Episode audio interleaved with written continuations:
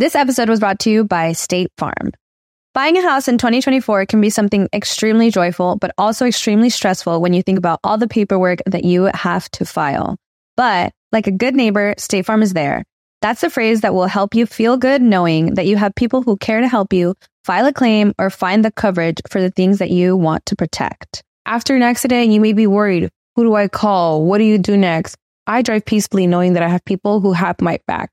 In reality, finding good insurance doesn't have to be something that is complicated to you. State Farm has options to fit your unique needs, which means you can talk to your agent to choose the coverage you need, have coverage options to protect the things you value most, file a claim right on the State Farm mobile app, or reach a real person when you need to talk to someone. Like a good neighbor, State Farm is there. With everyone fighting for attention, how can your business stand out and connect with customers? Easy. Get Constant Contact. Constant Contact's award winning marketing platform has helped millions of small businesses stand out, stay top of mind, and see big results fast. Constant Contact makes it easy to promote your business with powerful tools like email and SMS marketing, social media posting, and even events management. With Constant Contact, you'll reach new audiences, grow your customer list, and communicate more effectively to sell more, raise more, and fast track growth. Don't know much about marketing? No sweat. Constant Contact's writing assistant tools and automation features help you say the right thing at the right time every time. Plus, you can send with confidence, knowing your emails are actually reaching your customers thanks to Constant Contact's best in class 97% deliverability rate. I'm a small business owner and I believe that this is a great tool for other small business owners. In small businesses, you need to create a team. And if you're starting by yourself, Constant Contact can be the team that you need. Tackle any challenge with Constant Contact's expert live customer support. Plus, everything's backed by the 30 day money back guarantee. So get going and start growing your business today with a free trial at constantcontact.com. Just go to constantcontact.com right now. Constant Contact, helping the small stand tall. ConstantContact.com. Estás escuchando El Dolop, parte de Sonoro You'll Things Comedy Network. Este es un podcast bilingüe de historia americana en el que cada semana yo, Eduardo Espinosa, le contaré un suceso histórico estadounidense a mi amigo José Antonio Badía, que no tiene idea de qué va a tratar el tema. Sí, ya no hay 100 meses. Ok. No sé si eso sea bueno o sea malo. Lo ya descubriremos. veremos, pero es el Dolop, entonces por malo. El agua con radio funcionó bien hasta que se le cayó la mandíbula. ¿En qué ojo me pongo el parche? Malditos salvajes incultos. Pagaba 25 centavos a los niños de la localidad por cada perro o gato que le llevaran. No, espérate, ¿qué? El parque se hizo consciente, el parque probó la sangre, güey. ¿De qué se va tan? Lo bueno es que nada más te trabas cuando lees, ¿verdad? Sí, sí, sí.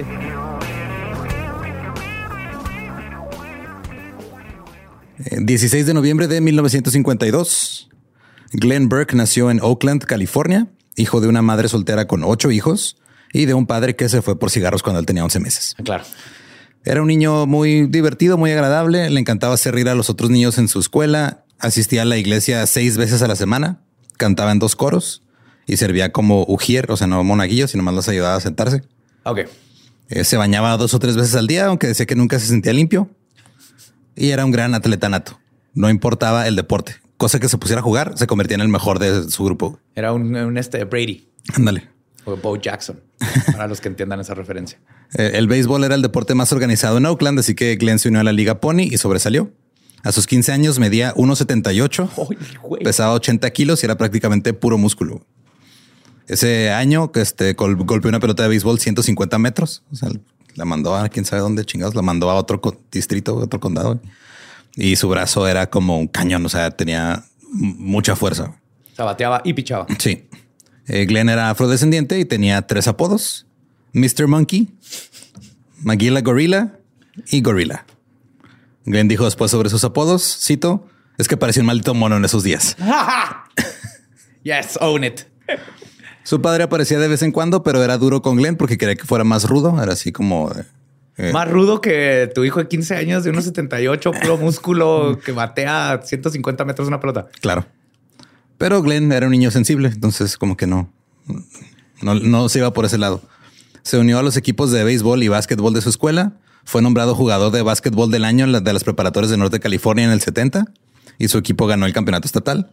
Obtuvo ofertas de becas para jugar en la Universidad de Denver y la de Nevada. Aceptó la de Denver, pero después de unos meses se regresó porque no le gustó el clima.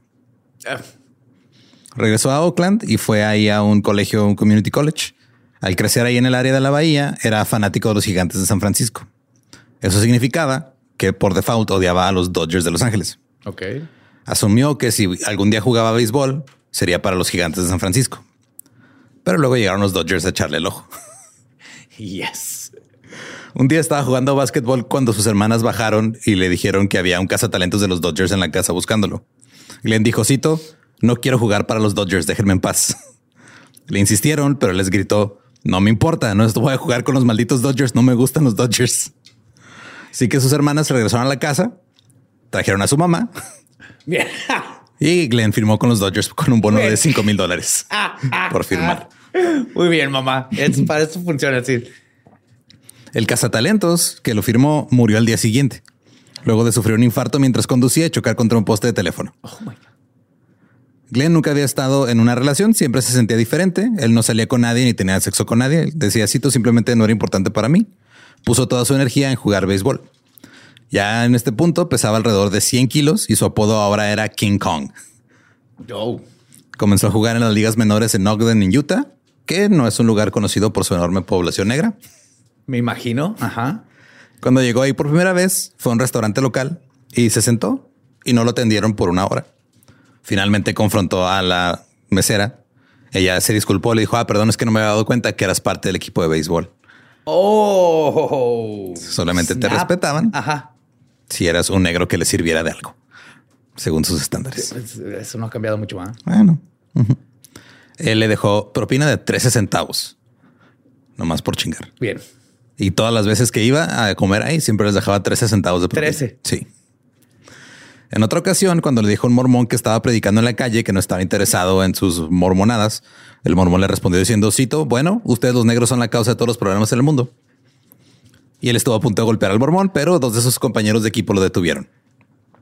Glenn siguió jugando y ascendiendo en las ligas menores, jugó en Pittsburgh y en Spokane, y tenía un compañero que se llamaba Marvin Webb.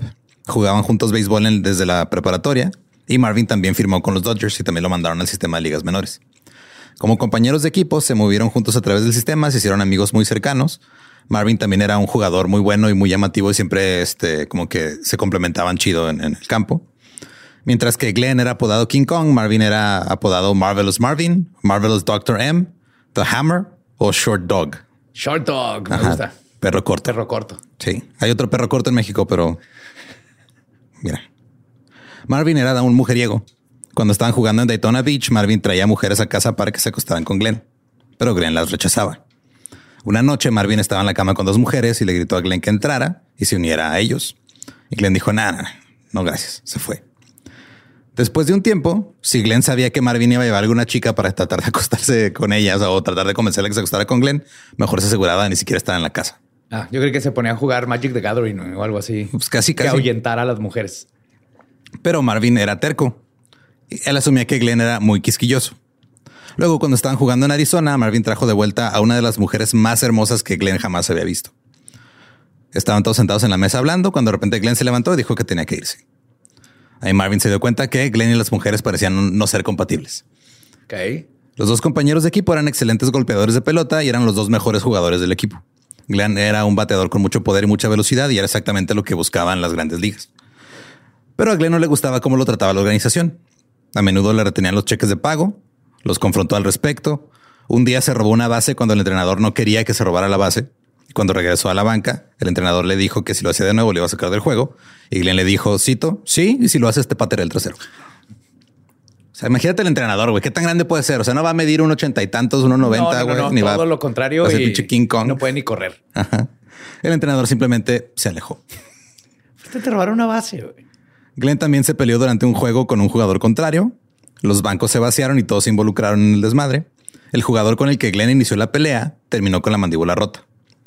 Todos asumieron que Glenn lo había hecho, pero no hay manera de saber y se cree que en realidad no fue él quien le Ah, hubo la campal. Sí, fue la campal. Pero aún así te- se- su reputación como güey que le entra los chingazos y te madreas si es necesario creció. También porque pues, era un güey enorme. Claro. obviamente no te ibas a meter con él. Si, si alguien rompió algo, fue el monstruo de casi un 80. Ajá. También era gran admirador de los comediantes Richard Pryor y Eddie McElroy.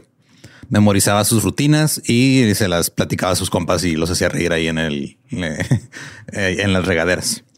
Y los- lo empezaron a llamar Eddie por Eddie McElroy. Y Eddie era conocido como un hombre mujeriego, así que con ese apodo, con el tamaño enorme que tenía, Glenn decía que nadie cuestionaba su hombría. Finalmente, en 1974, como se destacó en las ligas menores, se le dio un contrato de ligas mayores. Eso no significaba que ya estuviera jugando a los mayores, sino que ya lo estaban valorando como un jugador de ligas mayores. lo podían Ya- llevar a, sí. a jugar con niños grandes. Ajá, y ya le pagaban más. Así que sintiéndose más seguro, comenzó a analizar otras partes de su vida. En 1975 regresó a Oakland para encontrarse con un antiguo maestro suyo de cuando estaba en la prepa.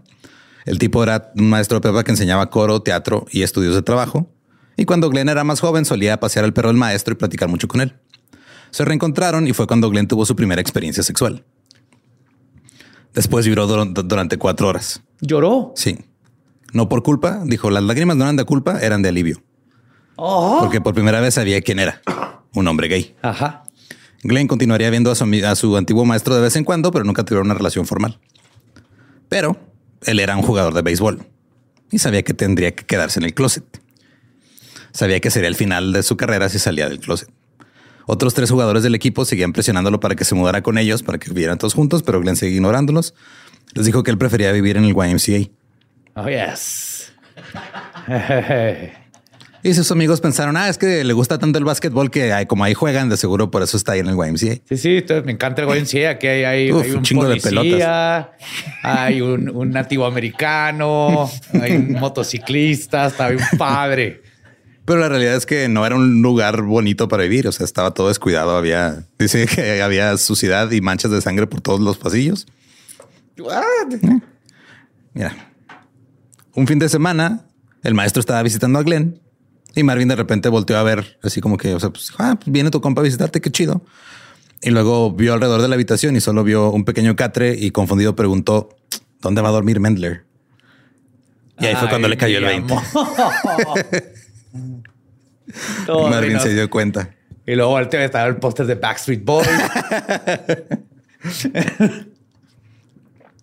Marvin le dijo a Glenn días después, cito, no me importa lo que seas o lo que hagas con Mendler, sigue siendo mi amigo.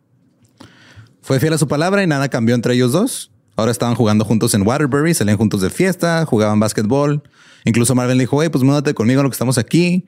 Y como Marvin este, pues era la única persona, su único confidente que sabía que era gay, pues ya Glenn se sintió como que un poquito más cómodo de por lo menos tener una persona que supiera. Una noche cuando Glenn salía de un bar gay local, uno de los entrenadores del equipo lo vio. Oh, oh. Se quedaron viendo, pero nadie dijo nada. Pues no. Glenn asumió que el entrenador lo iba, a lo iba a delatar. Estaba asustado al principio, pero luego pensó para sí mismo. Y el entrenador pensó que él lo iba a delatar. Sí, güey, de hecho. Sí. Pero, ¿qué onda? ¿Qué haces aquí? No, este es que venden, no, las, las tapas de aquí, la botana está bien, está bien Sí, rica. sí, sí, sí, hermoso. Las mimosas también. Te las, te las sirve un, un ingeniero y un nativo americano. En lugar de acá. Ah, bien. Bueno, nos vemos. Pero Glenn pensaba para sí mismo que iba a ser un jugador tan bueno que nadie podría decirle nada. El entrenador nunca dijo nada porque también estaba ahí porque se dirigía al bar. A Glenn le gustaba la ciudad de Waterbury porque decía que era un lugar bastante bueno para ser homosexual. Se enamoró por primera vez de un profesor de Yale y tomaba un autobús para verlo todos los días. Tiene buen gusto este güey.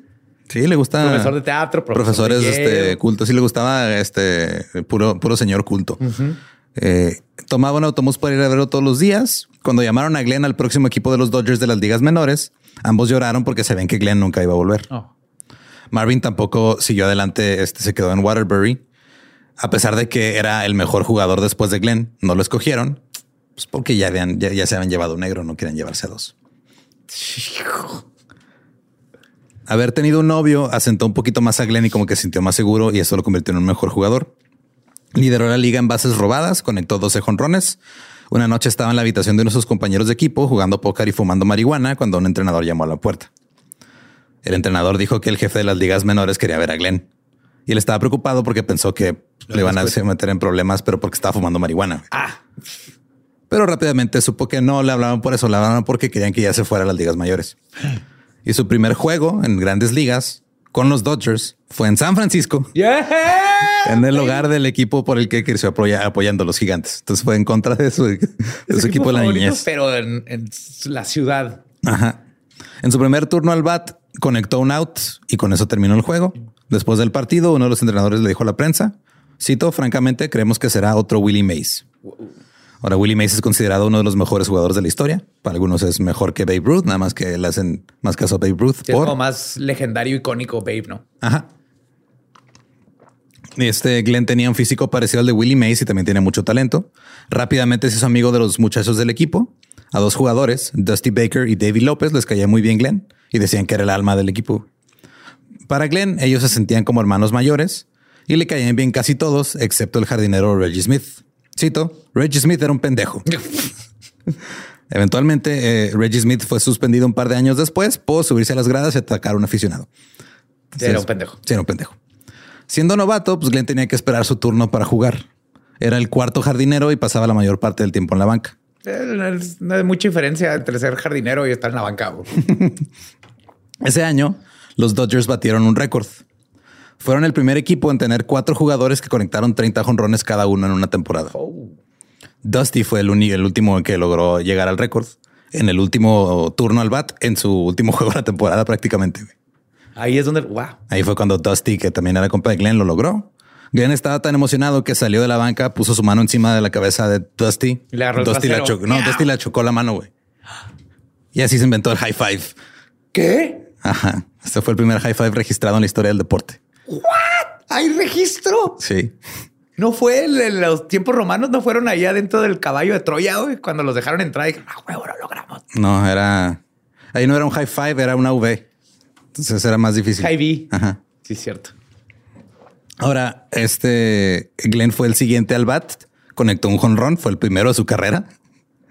Entonces, después de que su compa llegó al récord, este dio su primer jonrón y cuando regresó también él y Dusty otro, hicieron otro high five.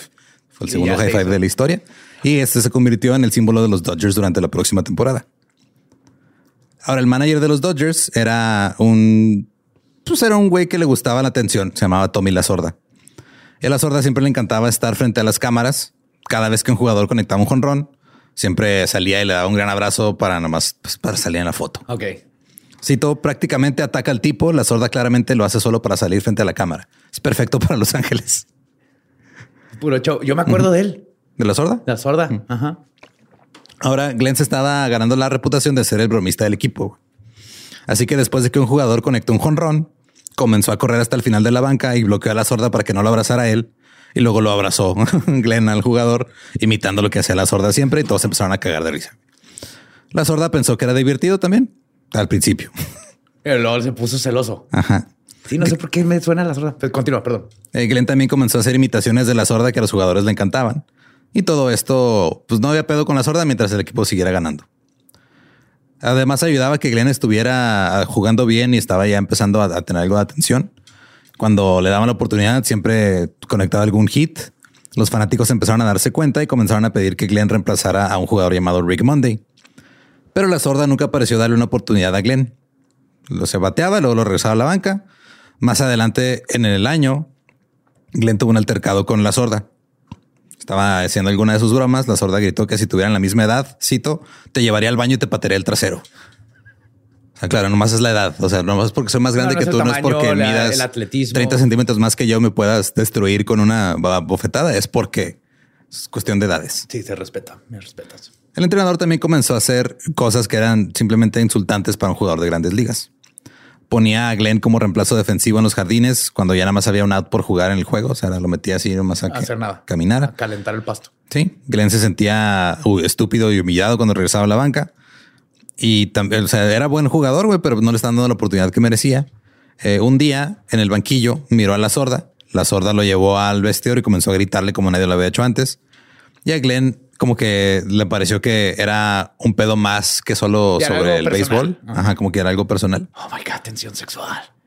Ahora, Tommy La Sorda era de un pueblo de Filadelfia a una hora del norte de Pensilvania.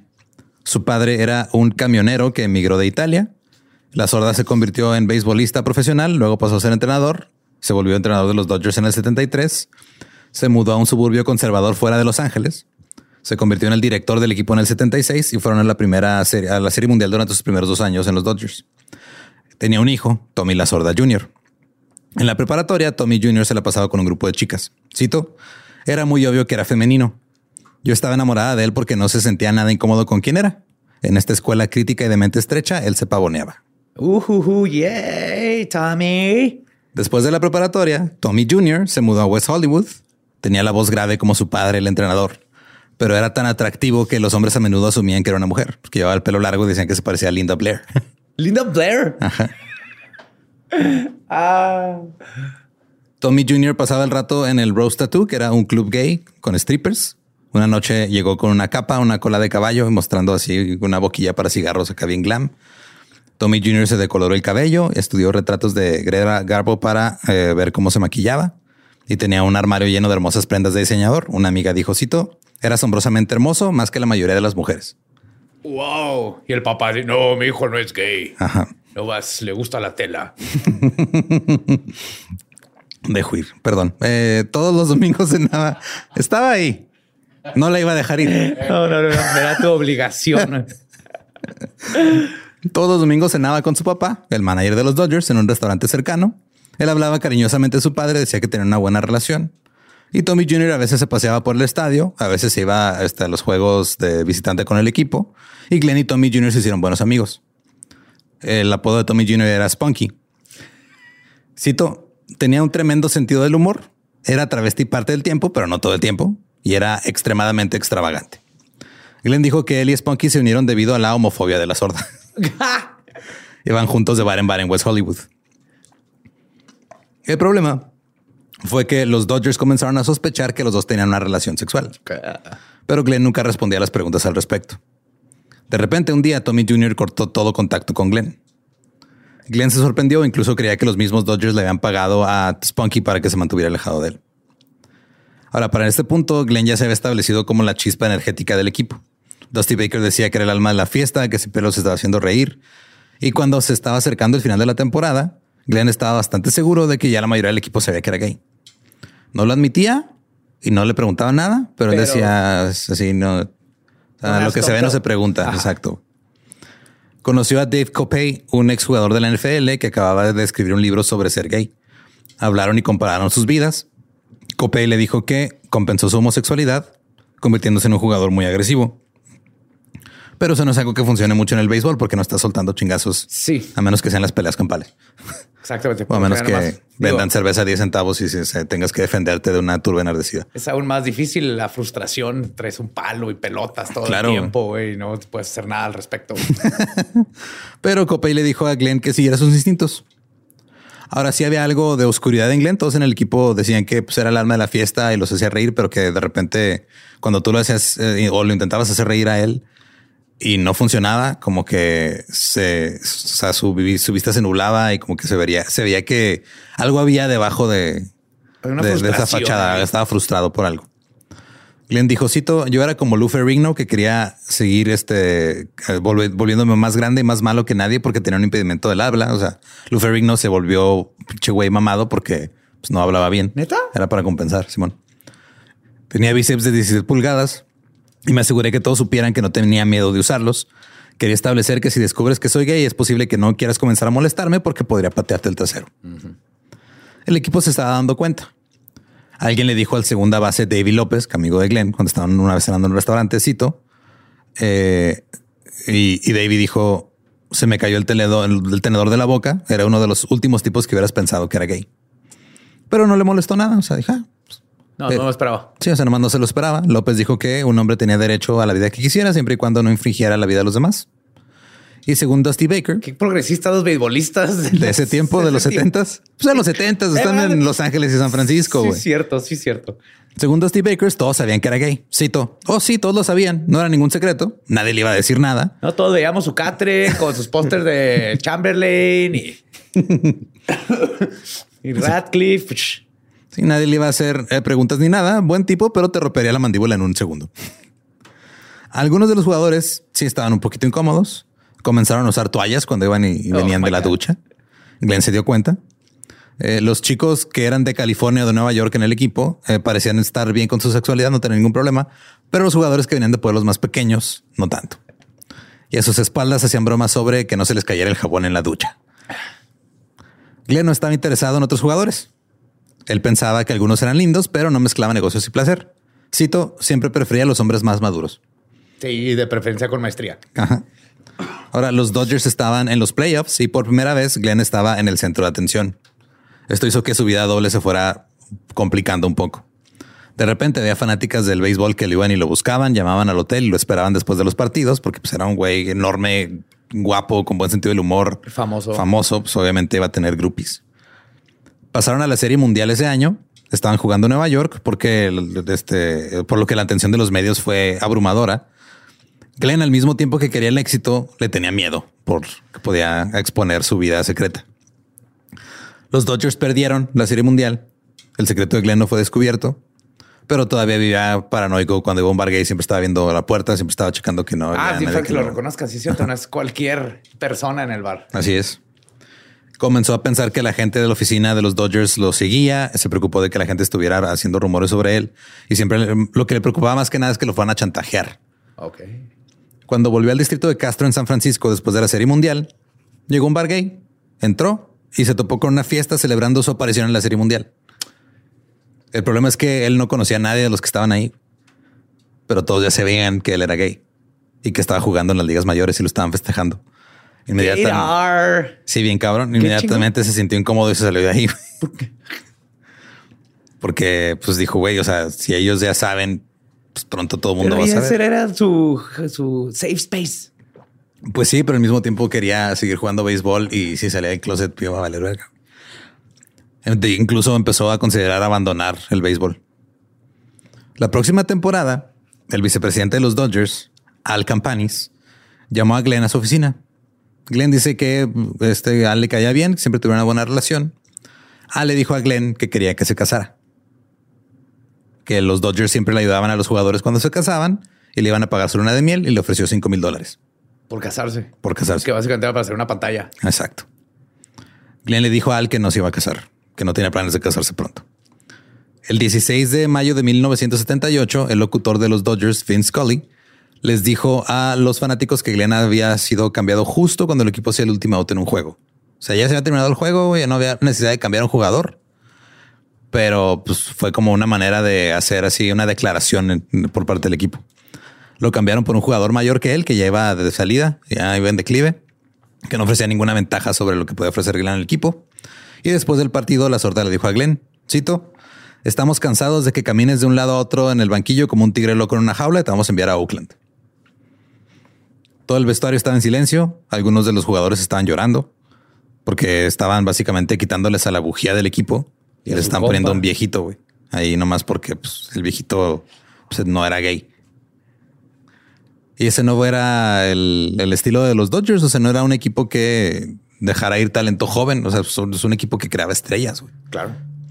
Los beisbolistas, los beisbolistas por lo regular mantenían los problemas de- del equipo fuera de la prensa, pero esta vez los jugadores no lo hicieron. Debbie López fue a hablar al LA Herald y les dijo, cito, sabía que algo faltaba cuando llegué hoy y probablemente permanecerá así hasta que alguien llegue con una personalidad como la de Glenn y no creo que eso vaya a suceder. No, pues va a tener un viejito. Oye, chicos, les voy a contar en mis tiempos. Jugamos béisbol con palos y puercoespines y no había guantes. Ah, Glenn. Sí, él era la vida del equipo, en las bases, en el clubhouse, en todos lados, todos lo vamos a extrañar. Un jugador incluso subió a la oficina principal de los Dodgers ahí con los dueños del equipo, furioso y les exigió una respuesta.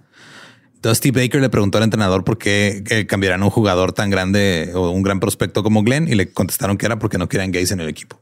Así de plano ya. Glenn consiguió tres hits en su primera noche con los Oaklands, con los Athletics de Oakland. Pero los Athletics no eran los Dodgers. Los Dodgers eran una organización de primera clase, un gran equipo de béisbol homofóbico, Pero muy buenos en lo que hacían en cuanto al, juego. Los A's eran un equipo que estaba siendo básicamente destripado por un propietario que nomás estaba tratando de sacar lana y reducir costos.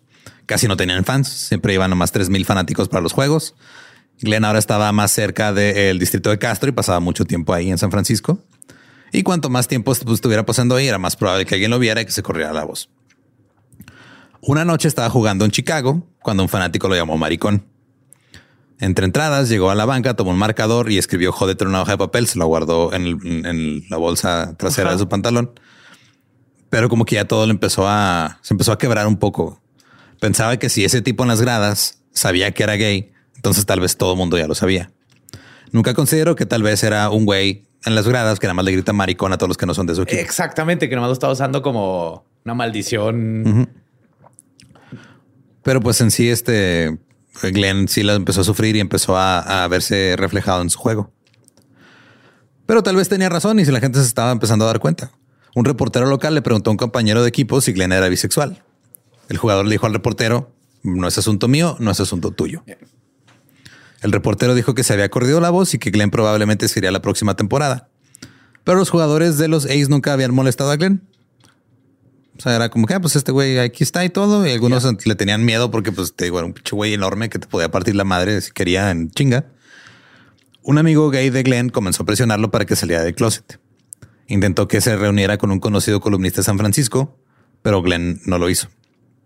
Aún así, el columnista escribió de todos modos que un jugador de béisbol estaba pasando el rato en la calle Castro, pero no dijo quién. no sé quién. Es uno de los que están ahí que no trae sombrero de allá del sur. tiene todos sus dientes. Está alto, guapo, talentoso. Ahora, pues Glenn ya estaba, se le estaba, ya sentía un problema así respirándole en la nuca. Y los A's querían que se inyectara cortisona. Entonces empezó a sentir más incómodo todavía porque pues, ya que lo querían, pues, lo querían drogar básicamente para que jugara mejor. Y él no quería, así que decidió retirarse antes de que terminara la temporada. Pero el año siguiente, Billy Martin fue contratado como manager de los A's. Billy Martin era un borracho, un famoso ex jugador que no tenía miedo de pelear y un gran entrenador. Si quieren escuchar un poco más de él, escuchen el capítulo 11, Noche de Cerveza a 10 centavos, donde se agarra chingazos con la gente. Yes. épico, épico. Así que cuando Glenn vio que los A's contrataron a un entrenador tan reconocido, digo, problemático, pero, pero muy bueno, dijo, ah, ok, tal vez vayan a cambiar un poco las cosas. Y dijo, esto podría ser divertido, así que regresó al equipo. Su compañero del equipo, Claudel Washington, recordó cómo Martin presentó a los nuevos compañeros de equipo ese año. Y cuando llegó a Glenn dijo, cito, oh, por cierto, este es Glenn Burke y es un maricón. Así. Glenn tuvo una lesión al rodilla antes de la temporada que lo mantuvo fuera un mes. Y Billy Martin se la pasaba diciendo a los vestidores que no tendría un maricón jugando en su equipo. Oh my God. Así que los A's envla- enviaron a Glenn a las ligas menores. Y las ligas menores se juegan en pueblos pequeños, no tan progresistas. Entonces Glenn alquiló un apartamento que quedaba a 90 kilómetros del estadio porque era la, ciudad más cercana. Estar fuera de los rednecks y pueblitos. En uno de esos viajes largos se dio cuenta de lo lejos que estaba llevando las cosas para ocultar quién era y decidió dejar el béisbol para siempre. Cito, mi vida como jugador de béisbol había terminado. Debido a que era homosexual, ningún equipo me iba a dar un- una oportunidad real de jugar el juego que yo tanto amaba. Una vez que terminó con el béisbol, salió del closet. Su amigo Michael Smith escribió una historia sobre él para la revista Inside Baseball. En la historia afirmó que los Dodgers lo habían este, cambiado de equipo porque era gay. Tommy La Sorda y otros lo negaron. Incluso dijeron que ellos no sabían que era gay. Pero el segunda base y compa de Glenn, David López, dijo que todo el mundo sabía y que a los jugadores no les importaba. Cuando un reportero presionó a Al Campanis, el que le dijo que se casara, sobre cuánto sabían los Dodgers, dijo, cito, no sabíamos. Nunca lo vimos con una chica y cuando llamamos al número de su casa, generalmente respondía un hombre. El hombre decía que era un carpintero. A veces también había un ingeniero, a veces contestó un policía. Pero escuchas muchos rumores sobre los jugadores y solo porque ves cosas, eso no significa que el tipo sea un marica. Cuando se le preguntó acerca de ofrecerle dinero a Glenn para casarse, Campanis dijo que era una vieja tradición de los Dodgers. Cuando un reportero preguntó por qué no le habían dado esa misma vieja tradición a un jugador que acaba de casarse, Campanis dijo, no, es que es una situación completamente diferente. Ese jugador tenía un agente. What? Es que no era tan usual que tuvieran agentes los jugadores en esa época. Entonces, tener un agente era como que, ah, no, no me meto en pedos si le doy dinero. Cuando se le preguntó acerca de Glenn, Tommy La Sorda dijo, cito, ah, ¿lo está admitiendo? Sin comentarios. Ahora que vivía sin ocultar quién era, Glenn se mudó al distrito Castro en San Francisco y se convirtió en una pequeña celebridad. Era una cultura próspera, abierta y gay, como ningún otro lugar de los Estados Unidos. Y afortunadamente para Glenn había una liga de softball gay increíblemente popular. Ayudó a un equipo de jugadores homosexuales a vencer al equipo de softball del Departamento de Policía de San Francisco. Oh my God, eso ha sido épico. Ajá, porque aparte, pues no se van bien con los policías, güey. O sea, siempre estaban chingando ahí en los bares y todo. Llegaban nomás a, a ver de qué los arrestaban, de qué los culpaban. También compitió en los Juegos Gay en 1982, ganó medallas en velocidad y en 1986 en básquetbol. Y en su celebridad dentro de la comunidad fue aumentando. Además, todos en el vecindario saben que Glenn Burke había inventado el high five. Es que eso está, no mames, güey. No Ajá, mames. O sea, creo que nadie se había puesto a pensar quién inventó el high No, five. Y si te hubiera dicho que fue un beisbolista gay negro, no lo hubieras pensado, güey. Nope, nope, nope, nope, nope. Eh, a menudo, de hecho, se sentaba eh, ahí en, en- en el capó de un automóvil afuera de un popular bar gay nomás a dar high fives porque la gente llegaba y pasaba porque sabían que él lo había inventado. Una convención de cómics, güey, así 750 pesos por un hi-fi. Y este, el béisbol le había sido arrebatado a Glenn injustamente. Así que poco a poco empezó a, a recurrir a las drogas y se volvió cocainómano. Tiempo después, Al Campanis apareció en el programa de noticias Nightline de ABC en abril de 1800 1987. Perdón.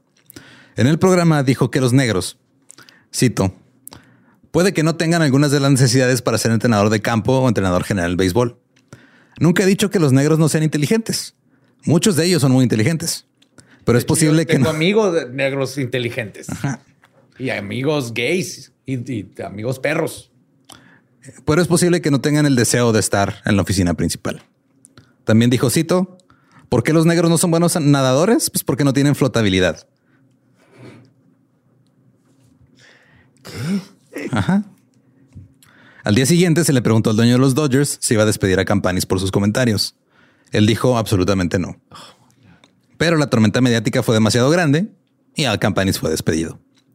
Al día siguiente, el dueño de los Dodgers habló, habló sobre lo equivocados que estaban los comentarios, cuando al principio ha dicho que todo estaba bien. Tommy La Sorda dijo que a Al Campanis se le debería haber dado otra oportunidad. Cito, es una vergüenza, es un crimen. Pienso en todas las personas para las que ha trabajado y a todas las que ha ayudado. Simplemente cometió un error. Aparte, tiene razón. Y una vez uno de mis amigos negros quiso nadar y no flota, no flota. Están muy altos y quedan parados en el agua. En 1987, Glenn fue atropellado por un automóvil cuando cruzaba una calle. Su pierna y su pie quedaron aplastados y su habilidad atlética se fue por completo. Ahí fue cuando se vino abajo su vida. Terminó viviendo en las calles del distrito de Castro, donde alguna vez había sido una celebridad. Fue arrestado y encarcelado por posesión de drogas.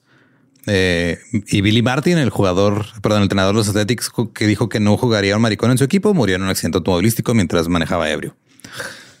Tommy Jr. se mudó a Santa Mónica a finales de los 80s y asistía a una con una mujer a los juegos de los Dodgers. Su, su padre siempre la presentaba como la prometida de su hijo y la gente fingía que eso era real. Pero Tommy Jr. murió el 3 de junio de 1991 en su apartamento con sus padres y con su hermana ahí acompañándolo. Un reportero le preguntó a la sorda si era difícil tener un hijo gay. La sorda dijo, cito, mi hijo no era gay, de ninguna manera, de ningún modo. Lo leí en un periódico. También leí en ese periódico que una señora dio luz a un maldito mono. Esa no es la maldita verdad. Esa no es la verdad. ¡Wow! Cuando le- se le preguntó sobre la muerte de su hijo a causa del SIDA, la sorda dijo, cito, eso no es cierto, murió de neumonía. Técnicamente era verdad. Ajá. Su certificado de defunción citaba la causa de muerte como neumonía y deshidratación por síndrome de inmunodeficiencia adquirida. Claro. Glenn se infectó con el VIH alrededor de 1992. Ya estaba viendo como un mendigo, rufián callejero y ladrón. Le debía dinero a todos sus amigos y ya no era bienvenido en casi ninguno de los locales nocturnos de Castro. Pero aún se le podía encontrar afuera de los bares acosando a la gente para que le diera dinero. Algún, uno de los dueños dijo, Cito, podría darte una lista de las personas a las que ha estafado. Ha quemado más puentes que nadie que yo conozca por aquí. En 1994, el LA Times lo localizó e intentó hacerle una entrevista. Glenn dijo que lo haría por 10 dólares. El reportero dijo que estaba en contra de la política de pagar a las personas que estaban entrevistando y se ofreció simplemente a comprarle comida. Glenn ya estaba muy mal estado, tenía los dientes astillados, estaba muy demacrado, pesaba solo 70 kilos. Se le notaban este, los vasos sanguíneos en, lo- en- en los brazos, tenía varias lesiones ya de, pues, la piel. Eh, se le iba al aire y le dijo al reportero que vivía en dolor las 24 horas del día. Finalmente, Glenn se mudó con su hermana y murió de complicaciones de SIDA el 30 de mayo de 1995. Tenía solo 42 años. Oh. Su madre dijo, Cito, esa era su vida, el béisbol. Creo que después de que no pudo jugar más béisbol, sintió que era el final de su vida. Después de que las cosas sucedieron como sucedieron, no creo que le importara mucho después de eso. Claro. Porque dice que cuando era niño, Glenn dormía con su uniforme de béisbol. O sea, era su pasión. Y llegó, llegó una serie mundial. ¿no? Ahora, el 2 de agosto del 2013, Burke fue incluido en el Salón de la Fama del Deporte Nacional Gay y Lésbico. En el 2014, las ligas mayores dijeron que lo honrarían en el juego All Star 2014 como parte de una conferencia previa al juego. Pero no fue mencionado durante la transmisión del juego por parte de los locutores de Fox. Claro, Fox. Rick Monday, el tipo con el que compitió Glenn por un puesto en los Dodgers, dijo esto después de su muerte. Cito. O sea, después de la muerte de Glenn. O sea, Ajá, sí. Rick sigue vivo. Cito, hablar de su preferencia sexual disminuye el espíritu de Glenn Burke. Siempre estaba activamente tratando de ser un gran compañero de equipo tenía un gran sentido del humor. Todos tenemos diferentes mecanismos para enfrentar la vida. El béisbol, francamente, tiene mucha negación. Tienes muchas cosas que negar cuando no estás viendo la pelota. Lo niegas incluso si bateas 300 y no obtienes un hit dos de cada tres turnos al bate. Niegas el hecho de que has jugado 142 juegos y estás física y mentalmente cansado y te quedan aún 20 juegos. Sin embargo, Glenn tenía una levedad y una personalidad que compensaba todo eso. Oh. El jugador de las grandes, de las grandes, de las grandes ligas de béisbol.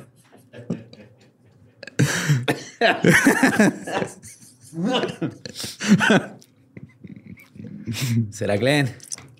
Eh, el jugador de las grandes ligas, Bill Bean, eh, reveló su homosexualidad también, siendo solo el segundo jugador de las grandes ligas en hacerlo. Salió del closet eh, cuatro años después de su retiro, que él se retiró en el 95, el año que murió este Burke. Y hasta la fecha es muy raro que atletas salgan del closet. ¿En ningún equipo? Hay muy pocos.